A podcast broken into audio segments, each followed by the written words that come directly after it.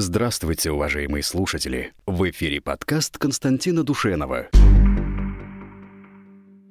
В последние недели Минобороны Украины едва ли не ежедневно публиковала снимки поставок вооружения из-за рубежа. Самыми громкими из них стали передача дополнительных противотанковых ракетных комплексов «Джавелин» из США и стран Балтии, а также поставка противотанковых управляемых ракет из Великобритании. Этим список вооружений не ограничивается. Так известно, что Украине из Литвы поставлены переносные зенитные ракетные комплексы «Стингер», а Польша объявила о поставках переносных зенитных ракетных комплексов местной разработки под названием «Перу». Еще одна новинка для ВСУ – противобункерные гранатометы М141 из США. Это оружие отличается от противотанковых ракетных комплексов тем, что предназначено для разрушения небольших фортификационных сооружений, а также может применяться против легко бронированной техники. США также поставили Украине автоматические гранатометы МК-19 со сколочно-бронебойными выстрелами. Это оружие может применяться как против пехоты, так и против легко бронированной техники. В официальных сводках также фигурирует стрелковое вооружение,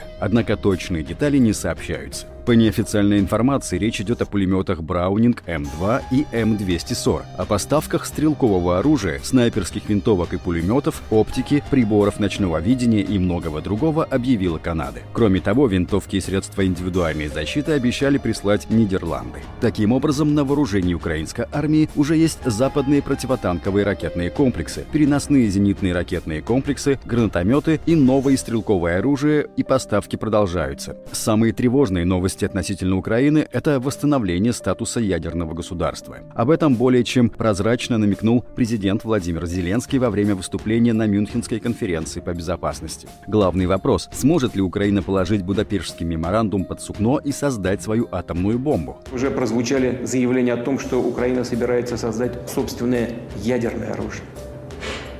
И это не пустая бравада.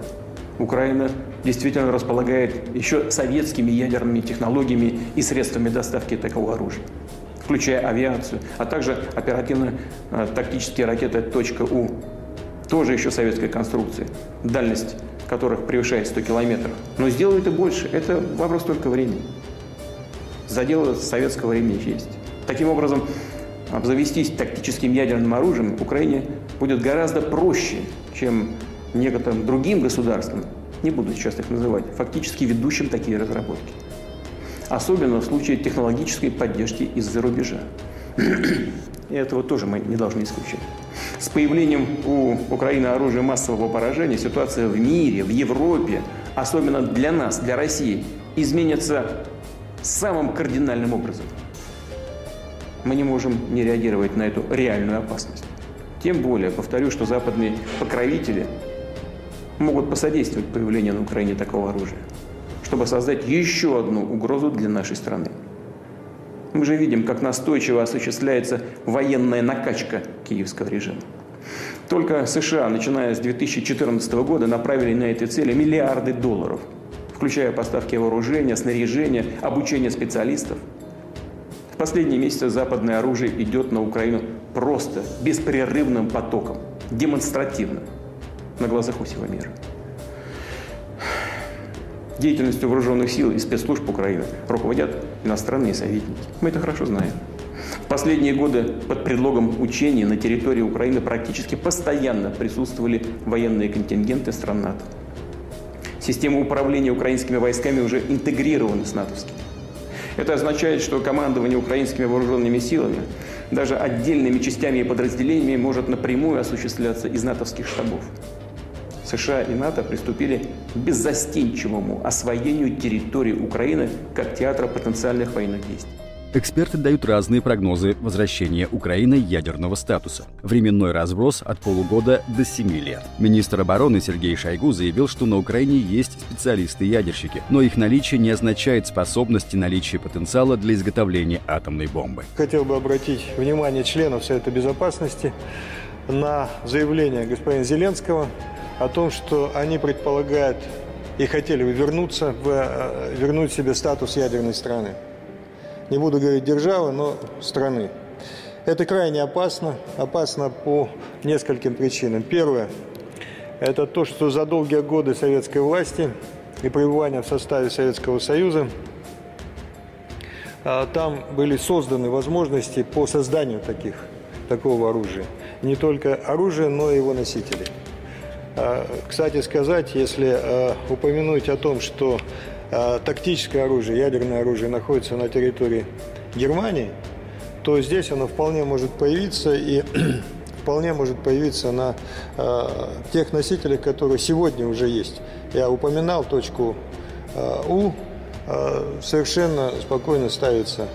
То есть есть оборудование, есть технология, есть специалисты, которые могут и имеют возможности, на наш взгляд, гораздо больше, чем возможности у Ирана и Северной Кореи, о которых говорят на всех уровнях и занимаются соглашениями о том, чтобы эти страны были денуклеизированы. Зеленский заявляет, что Украина выполнила свои обязательства и передала все ядерное оружие Москве. Однако Россия не соблюдает положение документа присоединением Крыма, признанием Донецкой и Луганской народных республик, а также специальной военной операции. Заявление президента Украины можно расценить как претензию на вхождение в ядерный клуб. И вполне возможно, что это не просто слова. Я инициирую консультации в рамках Будапештского меморандума. Организовать их поручено министру иностранных дел.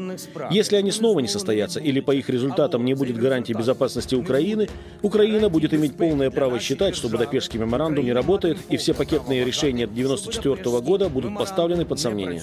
На Украине сегодня действуют четыре атомные электростанции с 15 энергоблоками. На остановленной пятой Чернобыльской АЭС все еще находится отработанное ядерное топливо, из которого теоретически можно получить оружейный плутоний, необходимый для создания атомной бомбы. Кроме того, в городе Желтые воды годы Днепропетровской области функционирует Восточно-горно-обогатительный комбинат, являющийся крупнейшим добытчиком природного урана в Европе. К производству атомной бомбы могут подключиться ученые Харьковского физико-технического института, одно из направлений которого как раз ядерная физика. Также в производстве ядерного оружия Украины могут участвовать специалисты завода «Южмаш» в Днепропетровске и его конструкторское бюро «Южное». Ядерное оружие Украины могло бы стать угрозой для Москвы, и Кремль сделал все необходимое для того, чтобы не допустить самого производства ядерного оружия в Украине. Мы русские. С нами Бог. Господи, благослови.